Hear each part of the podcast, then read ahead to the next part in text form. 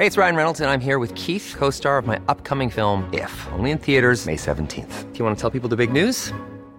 All right, I'll do. Sign up now and you'll get unlimited for $15 a month in six months of Paramount Plus Essential Plan on us. Mintmobile.com slash switch. Upfront payment of $45 equivalent to $15 per month. Unlimited over 40 gigabytes per month. Face lower speeds. Videos at 480p. Active Mint customers by 531.24 get six months of Paramount Plus Essential Plan. Auto renews after six months. Offer ends May 31st, 2024. Separate Paramount Plus registration required. Terms and conditions apply if rated PG. Tarde a tarde, lo que necesitas saber de forma ligera, con un tono accesible. Solórzano, el referente informativo.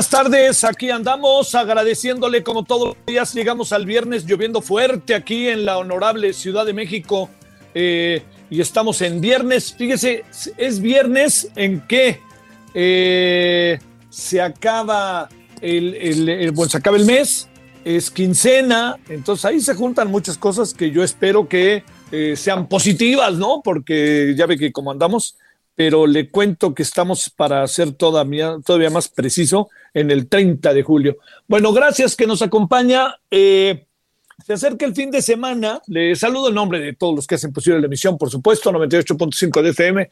Les saludo eh, en nombre de ellos y de su servidor Javier Solorzano. Eh, lo que, lo que, ante lo que estamos este fin de semana es ante la consulta. Usted sabrá si participa o no a mí me parece, lo que me parece muy claro es que no se vale, no se vale, no se vale que, eh, por ejemplo, la secretaria de Morena esté diciendo si sale mal es culpa del INE. Están tratando de agarrar al INE y de encontrarle cualquier salida para ¡pum! bolas, vámonos sobre él, ¿no? Este, y yo creo que lo que está tratando de crear es un ánimo adverso al INE. A ver, ¿quién? A ver, va, vamos a ver. Eh, el dinero, el dinero de esta consulta es un dinero que acordaron los partidos.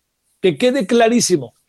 Los partidos son los que quedaron en darle ese dinero. ¿Es poco, es mucho? Es, perdón, es poco es mucho? Pues pregúntenle a los partidos. Y además hay algo, ¿eh? Que mucha gente lo, lo bueno, diferentes personas, incluso los que lo organizan, lo plantean. El proceso para que haya más dinero este, quedó en eso porque los partidos acordaron varias cosas, las cuales Morena dijo claro que sí, porque fueron unas por otras. Y si Morena aceptó esta de unas por otras, pues por algo será, ¿no? Y pásale vuelta a la hoja y no anden diciendo ahora lo que no hicieron, ¿no? No, pues es que no lo hicimos porque no, no, no. Y no le echen la culpa al INE. No creo que tenga en sentido estricto eh, eh, sentido señalar al INE respecto al tema de la consulta. Segundo tema, la consulta. Hemos hablado muchísimo de ella. Hemos, eh, este, eh, digamos, hemos platicado sobre la consulta una y otra vez. Hemos escuchado voces a favor, hemos escuchado voces en contra.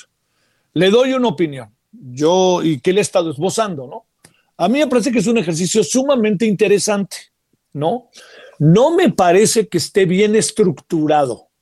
Yo creo que lo más importante que tenemos es que esta es una consulta. ¿Qué decisión que se tome va a tener o no un marco legal, por si no es vinculante? Aquí no podemos meternos como lo hicieron para decirle no al aeropuerto. O sea, créame, el decirle no al aeropuerto, sí, yo sigo pensando que fue una consulta patito. Me digan lo que me digan, ¿no? Ya, si quiere discutimos aparte si debe de quitarse o no el aeropuerto, cancelarle, lo, discutimos técnicamente, pero la consulta como tal, perdóneme, es igual que la consulta ya en el norte con la cervecera. No, cuando viene una consulta de esta naturaleza, en donde hay un marco legal y se apela a la ley y además hay actores centrales que lo organizan, a mí me parece que esto adquiere otra dimensión. Pero como lo están haciendo, yo sí le digo, en otras ocasiones no, no comparto, pero esta tiene otro marco y eso es lo interesante. Lo interesante es que tiene un marco constitucional. Le voy a recordar cosas que usted ya sabe, pero déjeme, este, ahí le voy otra vez, ¿no? Como dicen. Una de ellas es que el 40% de del padrón electoral tiene que salir a las mesas para dar su, dar su opinión, dar su voto, ¿no? Si no llegamos al 40%, no es vinculante. La palabra vinculante quiere decir que se tomen medidas concretas en el marco de la ley, debido a que la ley plantea que si más del 40% o el 40% de la población dice sí, este, quiere decir que se tiene que hacer algo, porque hay todo un marco conceptual, legal, que lo permite. Si no se alcanza ese 40%, en sentido estricto, lo que debe de servir es para interpretar y ponernos de acuerdo qué hacer. Pero nadie está en la obligación de dar el siguiente paso. El siguiente paso tendría que ser, eh, en caso de que no se consiga el 40%, la verdad que tengo la impresión de que no se va, este, de que no se va a alcanzar el 40%. Esa es la impresión que tengo. Pero de cualquier manera va a plantear toda una serie de elementos interpretativos que ojalá no los interpreten maniqueamente el lunes en la mañana. Ojalá, la verdad. Ojalá seamos suficientemente sensatos y el lunes en la mañana digamos, a ver, ahí está.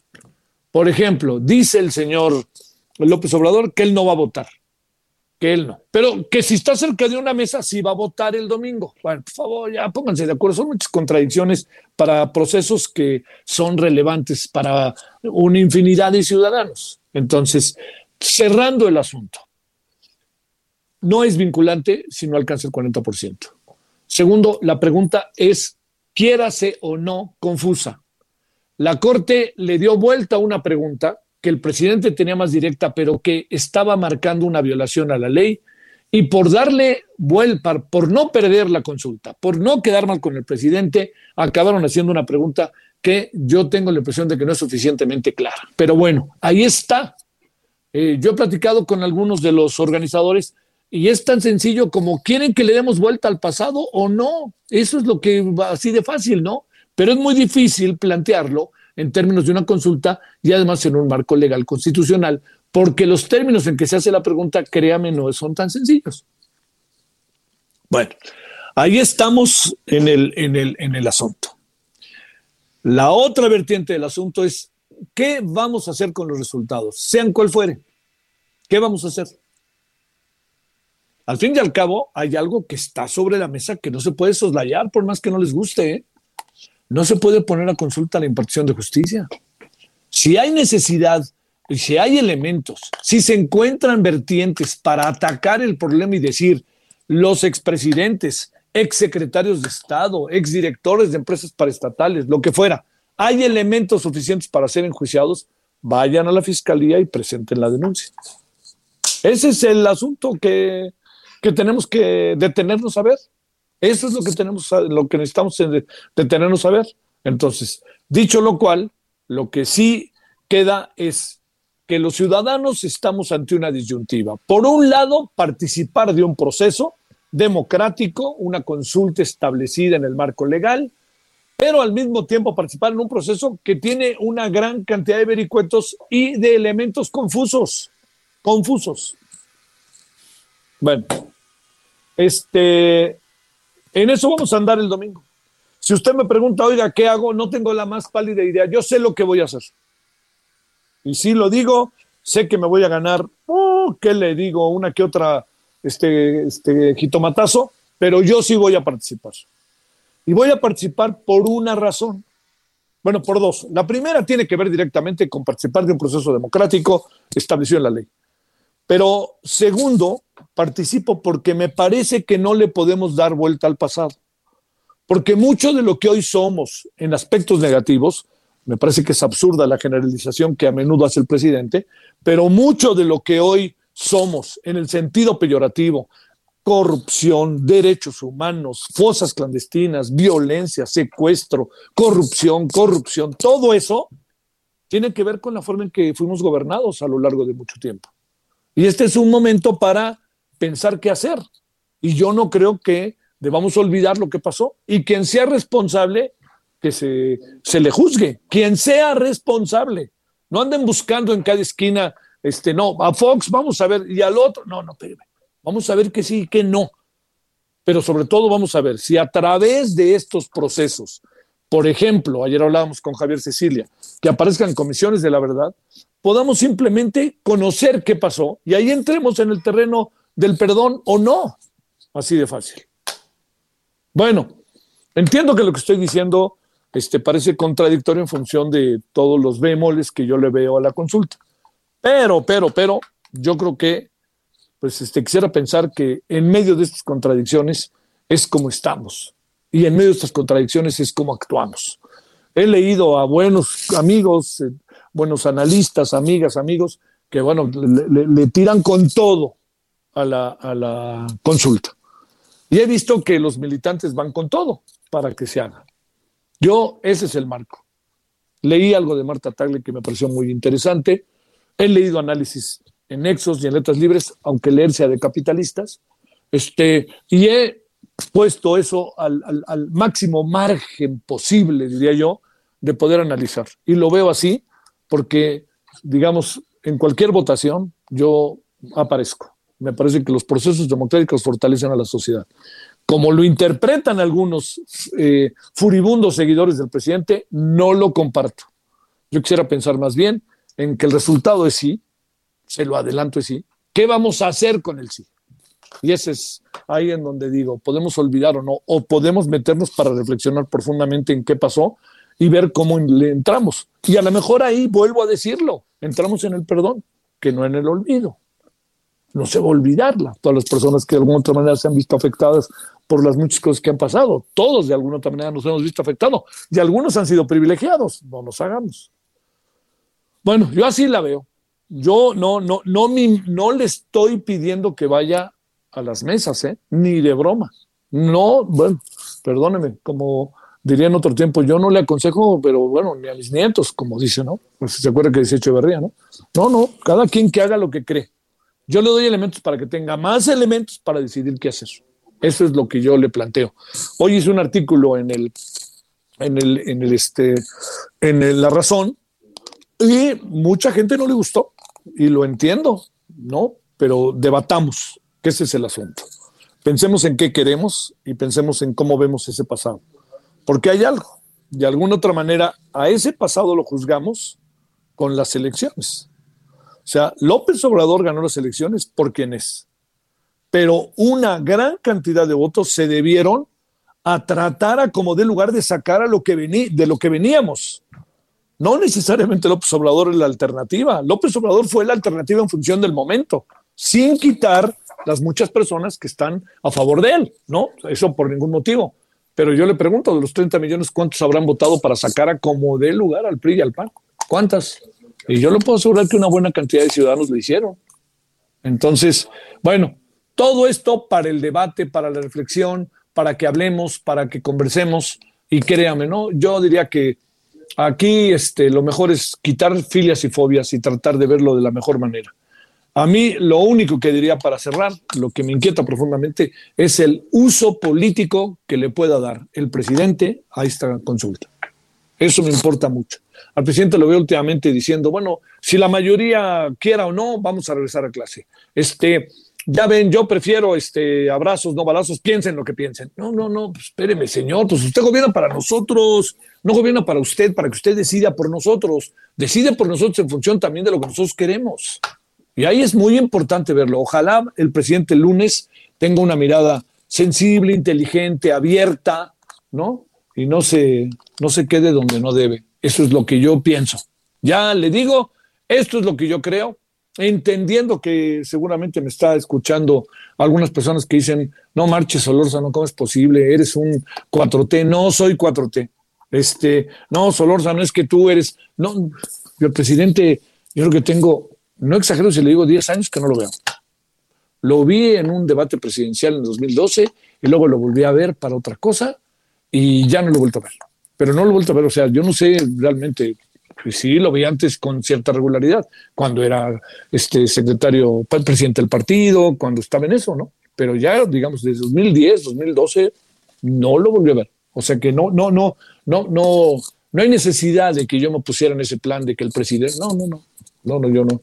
Ahí por ahí, entre más lejos en estas cosas, muchas veces mejor para el ejercicio profesional que tenemos.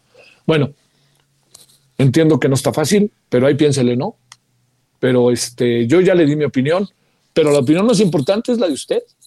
Para mí la opinión más importante es la mía y yo iré. Y para usted la más importante es la de usted y si decide ir o no ir, esa es la opinión más importante. Y vámonos, otra cosa mariposa. Bueno, oiga, aquí andamos 17 con 15 en la hora del centro. Gracias que nos acompañan.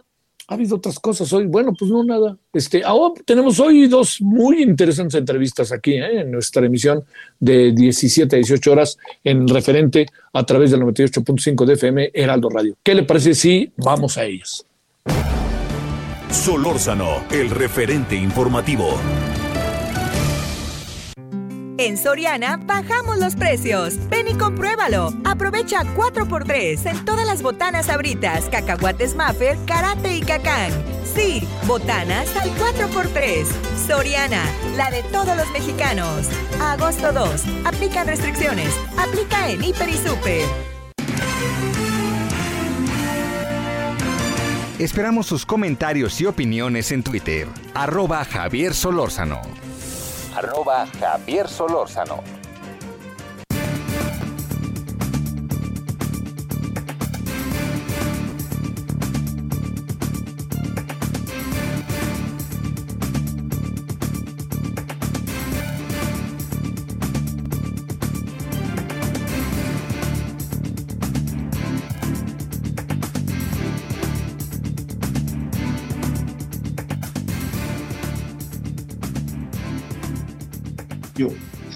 Bueno, aquí andamos de vuelta cuando son ahora 17, 17 eh, en la hora del centro. Y si le parece, hablemos del tema del el gas, como decíamos anoche. A ver, eh, Claudia Villegas es directora de la revista Fortuna y colaboradora de la revista Proceso.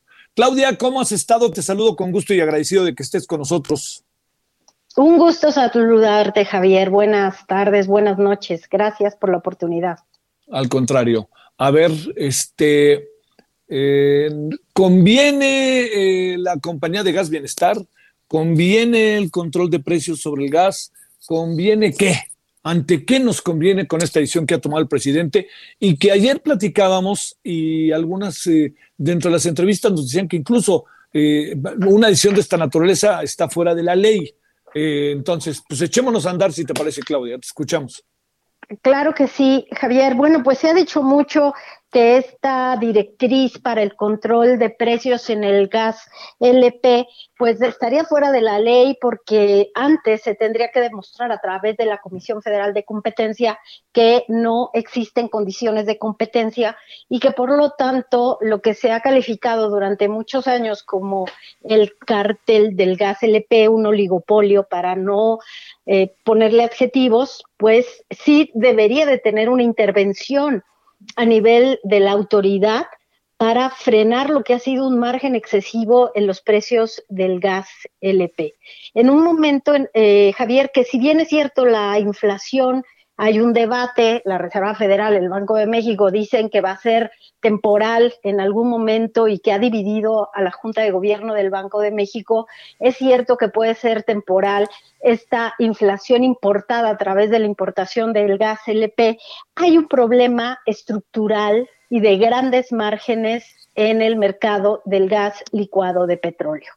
Eh, no puede ser, Javier, que desde el año pasado aun cuando no se tenían problemas de eh, altos precios del gas licuado de petróleo desde Estados Unidos o desde otros mercados, ya se estaba registrando incrementos en el precio del gas LP.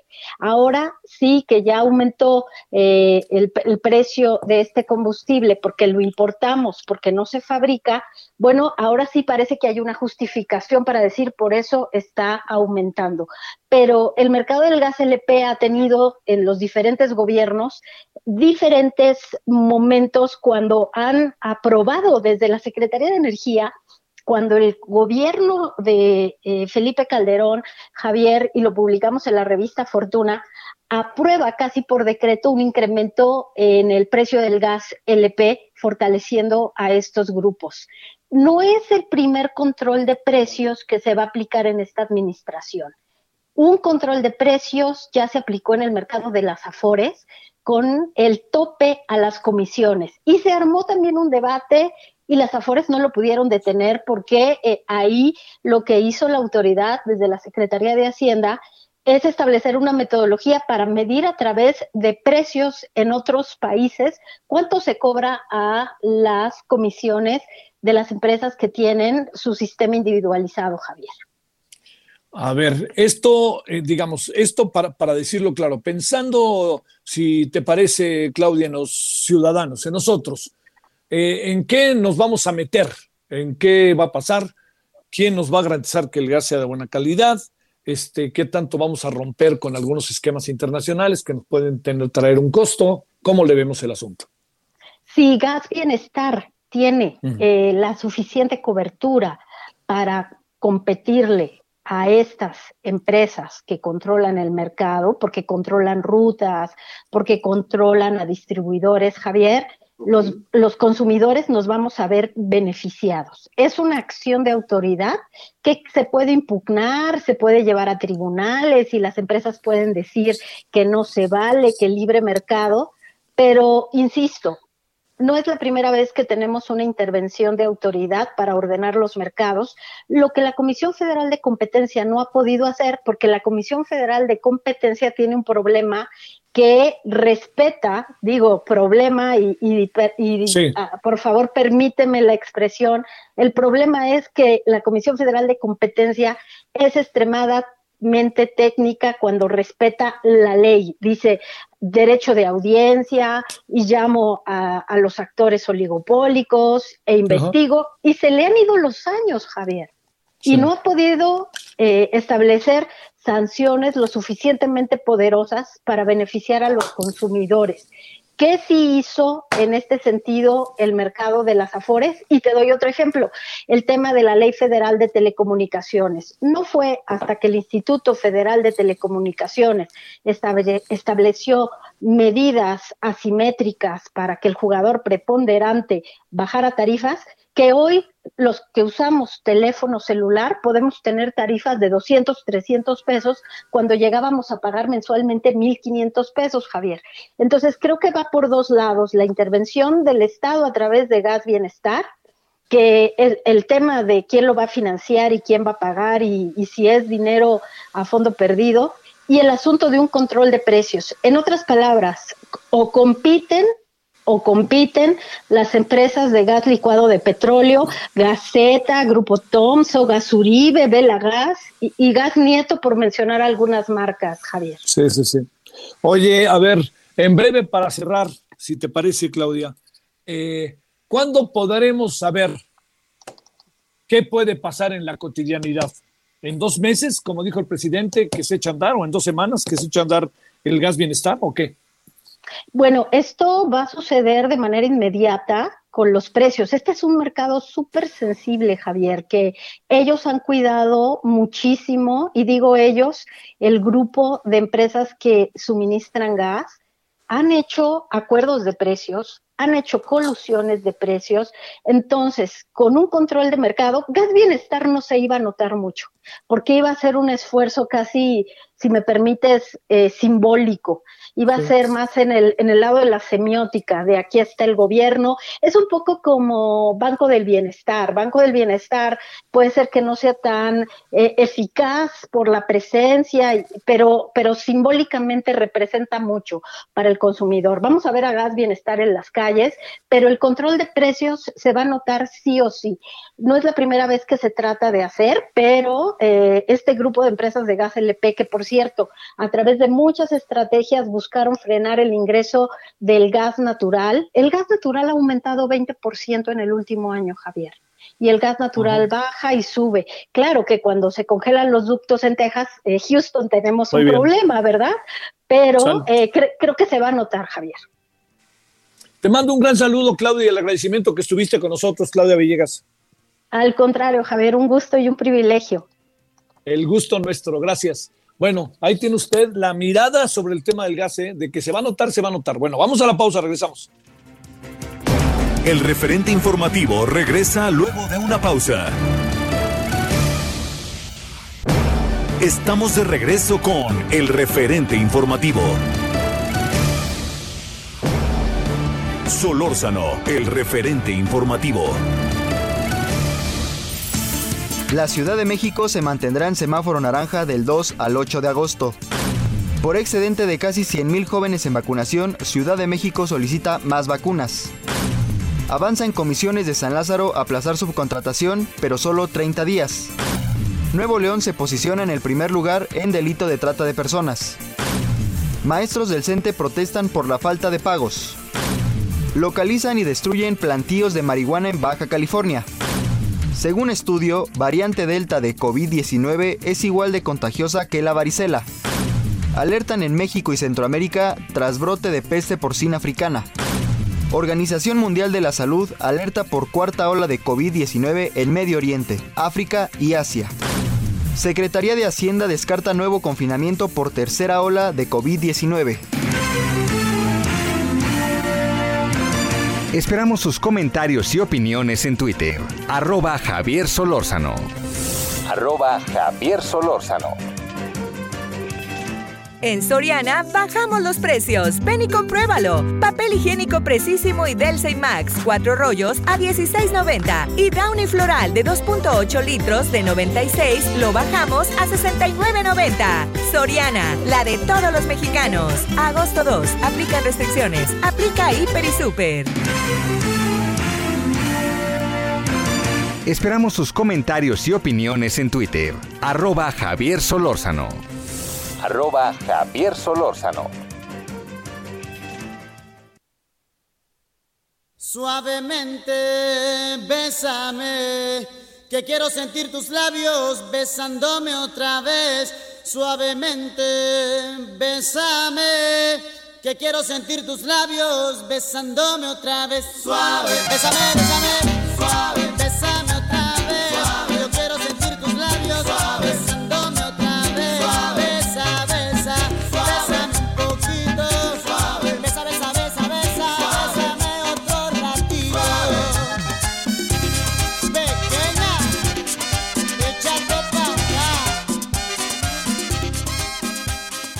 En sentido estricto, esto fue como un golpe de Estado al interior del noticiario, ¿no?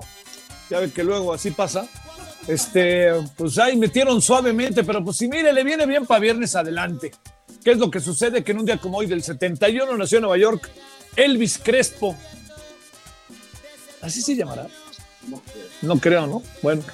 Eh, artista, blanco de críticas, perdió popularidad en el 2009 cuando fue denunciado. Pues ¿sabe qué hizo en un avión? Le dio a los placeres personales de la carne. Y entonces, pues, a mitad del vuelo llegó ahí un vecino de fila y dijo, ¿qué pasó? Le habla, bueno, ya sabe, todo eso. Pero bueno, pero esta canción siempre fue muy popular. Es como de boda, ¿no? O de 15 años. Pero ahí la escucho uno y a las 2 de la mañana, pues ya para cerrar. Y luego ya vendrá seguramente Luis Miguel. Bueno, o Alejandro Fernández, que tiene dos o tres también que Alejandro Fernández también me gusta mucho. Este, bueno, vámonos a las 17 con 33. Gracias que sigue con nosotros. Es viernes.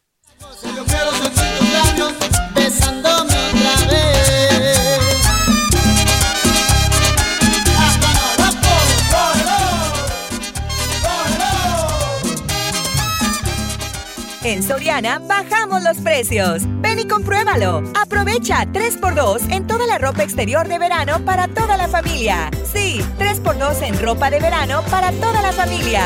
Soriana, la de todos los mexicanos. Agosto 3, excepto deportiva y mezclillas. Aplica restricciones. Aplica en Hiper y Super. Solórzano, el referente informativo.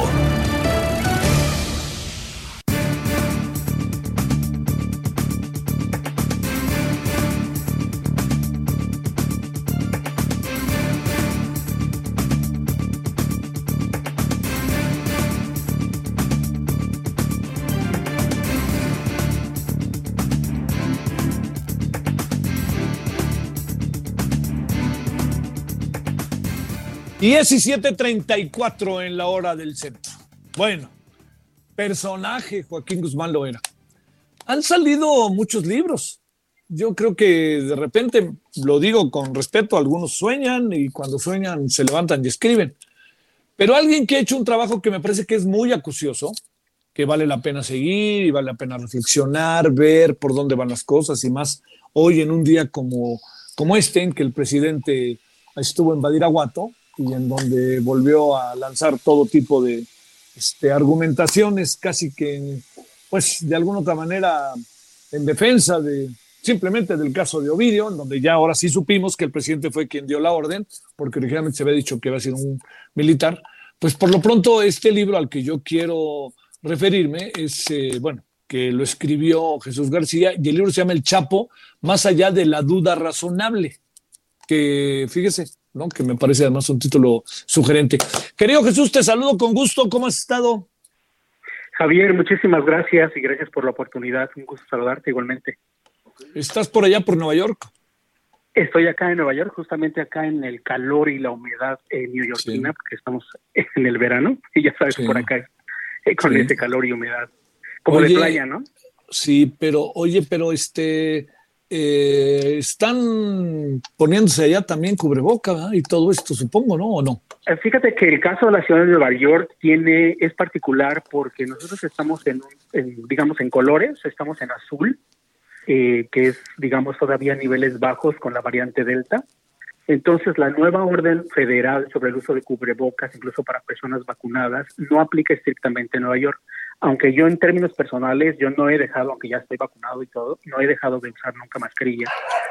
Pero este, hay muchos estados, sobre todo la zona sur, centro de Estados Unidos, eh, toda la, Texas, Arizona, Nevada, bueno, California es la locura, eh, sobre todo la zona de Los Ángeles, Miami, está, pero de un nivel realmente fatal. Y lo que preocupa mucho es que la gente que estamos vacunados, pues no nos enfermamos, digamos, si nos da la variante Delta, no nos enfermamos tan mal como los reportes de CDC nos ha dado, eh, justamente ayer estaba cubriendo algo de eso, pero eh, podemos ser un foco de infección muy severo para aquellas personas que no se han vacunado y que es un porcentaje muy alto. Incluso aquí en Estados Unidos que hay vacunas, que lo digo para aventar para arriba, o sea, hay vacunas en todos lados, tenemos alrededor del 40% de la gente que no se quiere vacunar. Entonces, ¿cómo peleas con eso? Es complicado, es muy complicado. el gobierno la está, el, el, gobierno la está, ahorita están ofreciendo, imagínate esto, están ofreciendo 100 dólares por las personas para que las personas se vayan a vacunar, nada más a ese nivel. O sea, la gente no es consciente de la necesidad de cuidar su salud y le están ofreciendo 100 dólares y una gran, un alto porcentaje de comunidad latina lo está haciendo para que vayan a vacunarse. Y bueno, vamos a ver cómo funciona esta campaña, pero está, está rudo, ¿eh? Oye, hasta los Yankees andan regalando boletos por vacunarse, ¿no? Eh, fíjate que Nueva York hizo, por eso logró un alto porcentaje de vacunación. Logró, hizo varias cosas, entre ellos el tema de los Yankees, regalaron para eventos particulares masivos, eh, boletos para entrar a algunos museos, o sea, hubo una campaña súper fuerte. Entonces, eso ayudó bastante. Y la gente iba, digamos, ahora sí que el interés tiene pies y bueno, eso fue bueno de algún modo y la gente se fue a vacunar. Pero sí, está todavía, todavía sigue, eh, digamos, aunque Nueva York sigue siendo un porcentaje alto, todavía un porcentaje alrededor del 25% de la gente que no se ha vacunado. Y de que hay vacunas, hay vacunas. Pero pues ahí es un tema de la gente también que no todas las que sí o no posibles. Sí, claro. Oye Jesús, a ver, ¿de dónde salió la duda razonable sobre el Chapo. Mira, el, y, oye, e incluso, ¿qué piensas, oye, e incluso qué piensas de la visita de nuevo hoy el presidente Badiraguate, en donde ya de plano reconoció que él fue el que decidió que liberaran a Ovidio? Fíjate que cuando sucedió eso de Ovidio, unas de mis fuentes allá en México, justamente la Secretaría de Seguridad Pública, bueno, del área de Seguridad Pública, me había confirmado que fue el propio presidente, yo no podía decir nada, pero sí que había sido el presidente quien había dado la orden directamente, porque no la podía dar ningún militar, nadie directa, ningún alto mando, tenía que haber sido el presidente, y que sí había sido él, y este, bueno, nos dieron algunas eh, santo y seña de ese tema. Pues fue es un tema bastante interesante porque nos, nos da mucha una dimensión fuerte y bueno, una proyección de cuál es el poder que tiene el narcotráfico en México y cómo controla diversas zonas dependiendo el tipo de organización de la que estamos hablando. Y en este caso, el cártel de Sinaloa mm, es sin ninguna duda ni la menor duda, o sea, una persona, digamos, un periodista, porque tengo varios amigos periodistas que han ido a hacer trabajo ahí, no puede hacer trabajo periodístico si no tiene un permiso expreso de hacerlo. Con, de ese nivel estamos hablando del poder que tiene el cártel de Sinaloa. Entonces, eh, lo que hace el presidente, mira, yo trato de ser mente abierta, de decir, bueno, está buscando alguna otra opción. Pero honestamente me parece que el no trabajar en dos días contra el crimen organizado se le puede ir de las manos el problema. Como ya, bueno, no se le puede ir, se está yendo. Hay muchos más ejecutados que en sexenios anteriores. Y todavía vamos a mitad de sexenio. Entonces, eh, eso es un problema serio que el gobierno federal no está viendo y me parece que sí debería de tomar en consideración, porque el tema se le puede salir muchísimo más de las manos. El hecho de mandar un mensaje como casi de amistad hacia el cártel, hacia los cárteles, eh, me parece que es un, que puede ser, jugar en contra del propio presidente en algún momento. Entonces, eh, eh, digamos que la historia realmente la va a juzgar sobre esto. ¿De qué se trata la, ruda, la duda razonable? Pues mira, el libro habla sobre cómo los fiscales federales de Estados Unidos, porque bueno, el Chapo tiene una orden, tuvo una orden de aprehensión desde los años 90, pero los, los fiscales federales tardaron 25 años en capturarlo, y no solo capturarlo, sino juntar toda la información que realmente no pusiera duda, que en Estados Unidos se utiliza mucho esto. Los jueces dicen, el jurado tiene que tomar una decisión más allá de la duda razonable. Es decir, que cuando haya un proceso de apelación, el, el inculpado, en este caso Guzmán Loera, no tenga como oportunidad realmente mínima de poder, de poder salir o de poder revertir la sentencia en su contra o de poder tener un juicio eh, adicional. Entonces, utilicé esa parte del más allá de la duda razonable para explicar jurídicamente cómo es que se fueron juntando los, conectando los cabos. Porque sí, tuvimos a importantes personajes como colaboradores que fueron sustanciales, como Jesús el Rey Zambada, Vicente Zambada, Alexander Cifuentes, el colombiano, Damaso López Núñez, que aparte generó un problema muy serio para Emma Coronel ahí también, eh, Cristian Rodríguez y todo esto. Entonces, ¿cómo es que esos personajes que dieron testimonio no eran suficientes para justamente acorralar a Guzmán Loera? Entonces, voy dando y explicando justamente con ayuda con de un ex fiscal federal estadounidense de por qué los testigos no eran suficientes, por qué las pruebas documentales eran indispensables, por qué el análisis documental era importante, por qué el hecho de cómo el Chapo escribía era sustancial para demostrar ciertos elementos que venían en cartas que él había enviado, e incluso una carta que él envió y que nunca le llegó a Emma Coronel. Entonces, el libro justamente explica todo el proceso. Hay muchas partes que menciono de cómo fue ocurriendo el juicio, pero va, va más allá de, digamos, de una crónica de lo que pasó el juicio. Va, va explicando qué elementos fueron los que más importaron en el juicio y fueron los que de algún modo pusieron en jaque, no solo Guzmán lo era, la defensa tuvo uno de los mayores retos en su vida y de hecho me lo reconocieron. He hablado con tres abogados de él en distintas, eh, digamos, directamente, con cuatro. Sí. Y los cuatro me han, me han reconocido que sí ha sido el mayor reto de sus carreras Incluso hay una anécdota que yo siempre cuento, estábamos en el juicio y uno de esos abogados se acerca eh, muy, muy cerca ya de, que, que el jurado tuviera que tomar una decisión y ellos tenían que hacer como una última jugada y le digo, bueno, ¿y qué van a hacer? Porque como por lo que yo veo, tienen muy pocas opciones. y lo único que me hizo fue un gesto de decir, bueno, es que además, ¿qué opciones tenemos realmente, no? me lo dijo, digamos, no había para dónde. Récord, por, e, por eso no digo, no digo su nombre, pero pero fue su expresión y, eso me dio una dimensión del nivel de preocupación que obviamente ellos tenían. Ahora hay un proceso de apelación que ¿quién le abrió la puerta a ese proceso de apelación? Es digamos un proceso natural, ellos iban a hacerlo, etcétera.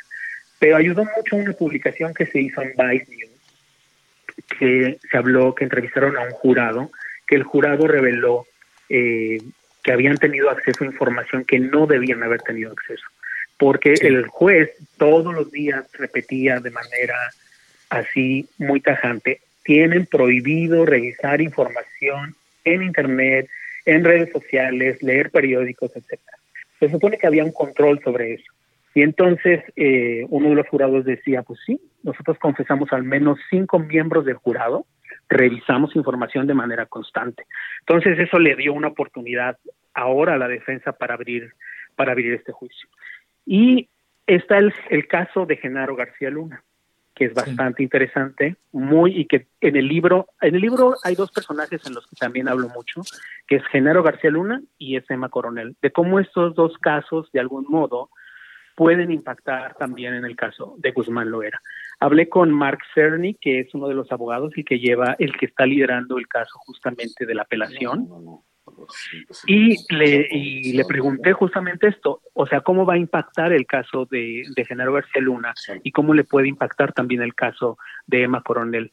El caso de Emma Coronel decía que no podría impactar mucho, pero tanto él como Jeffrey Lickman, otro abogado, eh, me dijeron, bueno, pues vamos a estar monitoreando porque, bueno, este es un personaje que es un corrupto en México y que fue parte de la, del argumento que la defensa estuvo utilizando.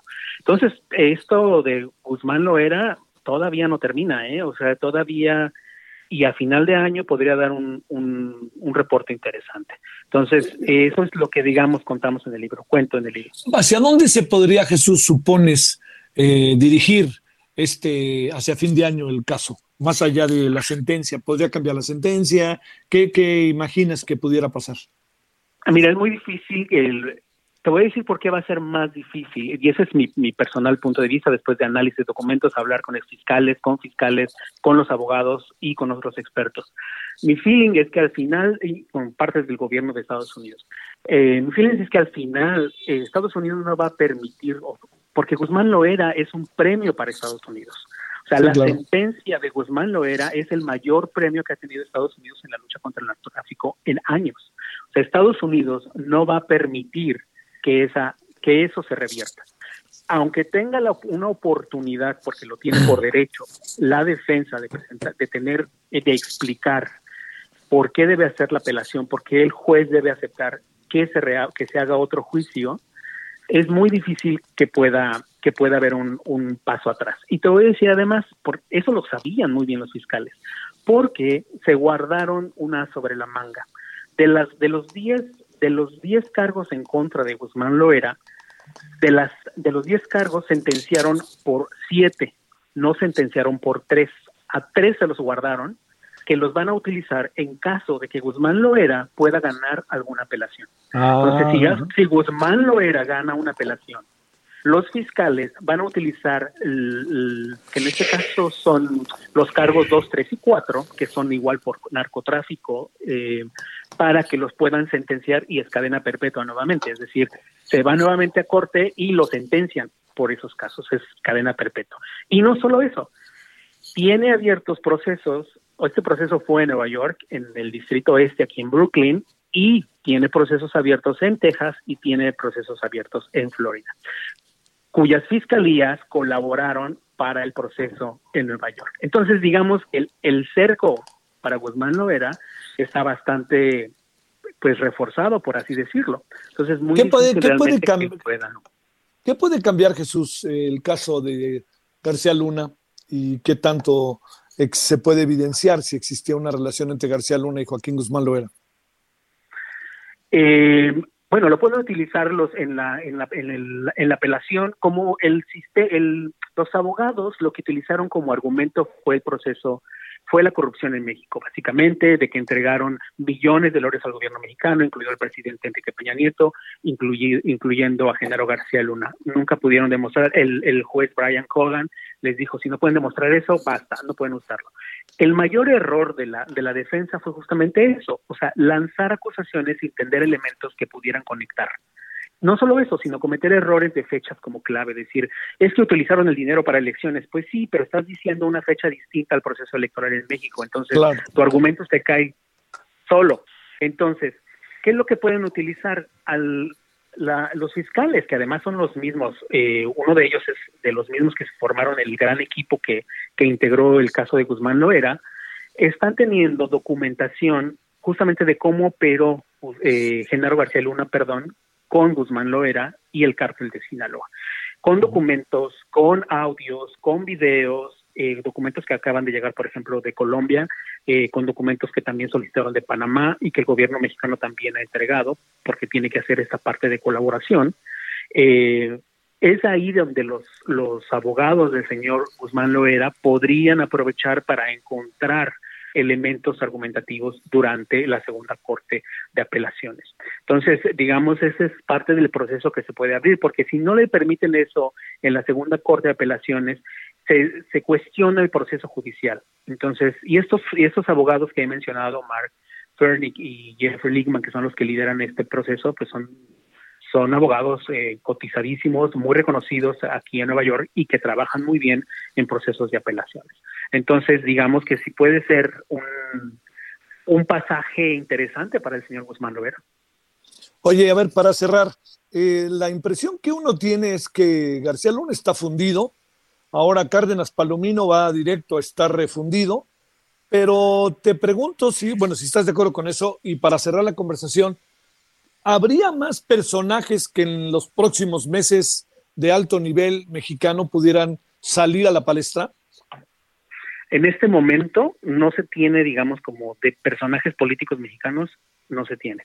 Los fiscales en Estados Unidos están enfocados en García Luna porque además están súper molestos por el resultado del general Cienfuegos. El caso del, Salvador, del general Salvador Cienfuegos fue un verdadero problema para los fiscales en Estados Unidos. O sea, eh, se sintieron traicionados por el gobierno mexicano, entonces quieren mandar este mensaje de cómo perseguir a un alto quien fuera un alto funcionario en México, pues nada más y nada menos que el secretario, un exsecretario encargado de la seguridad pública en México, que yo, en mi punto de vista, es el verdadero juicio del siglo para México, o sea, si lo sentencian, ese es el verdadero juicio para México, porque un personaje que a esos niveles de corrupción sentenciado y señalado como un pequeño cartel dentro del gobierno. Entonces, eh, hasta ahorita digamos que sería el más importante. Fuera de eso, eh, hay algunos procesos, el caso de Palominos sí es importante, pero lo están integrando dentro del caso de, de García Luna y no están como peleando tanto como ese, ese proceso. Y ahorita la situación, por cómo se dio, comento nuevamente en el caso de Cienfuegos, pues evidentemente dejó muy ciscados a, a los funcionarios estadounidenses. Entonces están como tratando de ver cómo se liman esas asperezas también. Bueno, este, ¿y López Obrador habrá tenido que ver con el caso Cienfuegos? Pero por supuesto, él estuvo eh, cabildeando directamente. Este cabildeo de fue directamente de gobierno entre Casa Blanca y, bueno, en este caso Palacio Nacional, iba a decir Los Pinos, pero ya, ya no. Y, ya no. Y, y Los Pinos, y Palacio Nacional. O sea, esto es para dimensionar el poder político. El poder político es muy interesante. La, la, eh, fue un quid pro quo entre el gobierno de Donald Trump y el gobierno de Andrés Manuel López Obrador. Entonces, cuando los fiscales reciben la orden de tener que regresarlo, para ellos en corto lo que nos dicen es, es que eso es lo más, eso es inaudito, nunca nos había pasado. La jueza que tomó la decisión y que pidió una explicación decía, ¿están, ¿están seguros de lo que vamos a hacer? O sea, esto es, esto realmente yo nunca lo había escuchado. Nada más para dimensionar. para pues darle la justicia. Exactamente. Entonces, no solo eso, el gobierno mexicano aseguró que iba a perseguir, que iba a hacer una investigación, una investigación que fue, digamos, tras bambalinas, de la que se dio un reporte somero y al final decían, no, no encontramos nada y el señor queda libre. entonces queda la expresión eh, de decir, bueno, ¿qué pasó aquí? Sale. Bueno, pues este... Jesús, te mando muchos saludos y te agradezco mucho. y seguramente, ¿no? Y oye, a ver, muy en breve, si no te importa, la, la, ficha del libro para que si alguien lo quisiera leer, si ya se puede conseguir acá en la, en la Ciudad de México, etcétera. Sí, muchísimas gracias. El Chapo Más allá de la duda razonable de Escribana Books, es una, una editorial aquí en Nueva York. Jesús García y lo pueden encontrar fácilmente en este en este monstruo que muchos odian, pero también muchos amamos, que es Amazon, lo pueden encontrar en ebook y lo pueden encontrar en la versión, en la versión física. Te mando un saludo y te agradezco muchísimo. Abrazo y muchísimas gracias. Gracias a ti. Bueno, ya estamos en el final. Eh, le cuento algo que, que, es importante, sin la menor duda, es que, este, a ver, espéreme nomás rápidamente ahorita, le digo, 19.346 nuevos casos de COVID en 24 horas, 456 personas fallecidas. Así andamos, ¿eh? No andemos menospreciando, por favor, el asunto. Bueno, oiga, nos vemos a las 21 horas en la hora del centro. Gracias que estuvo con nosotros esta tarde, todavía hay tarde, y ya nos vemos al rato. Adiós.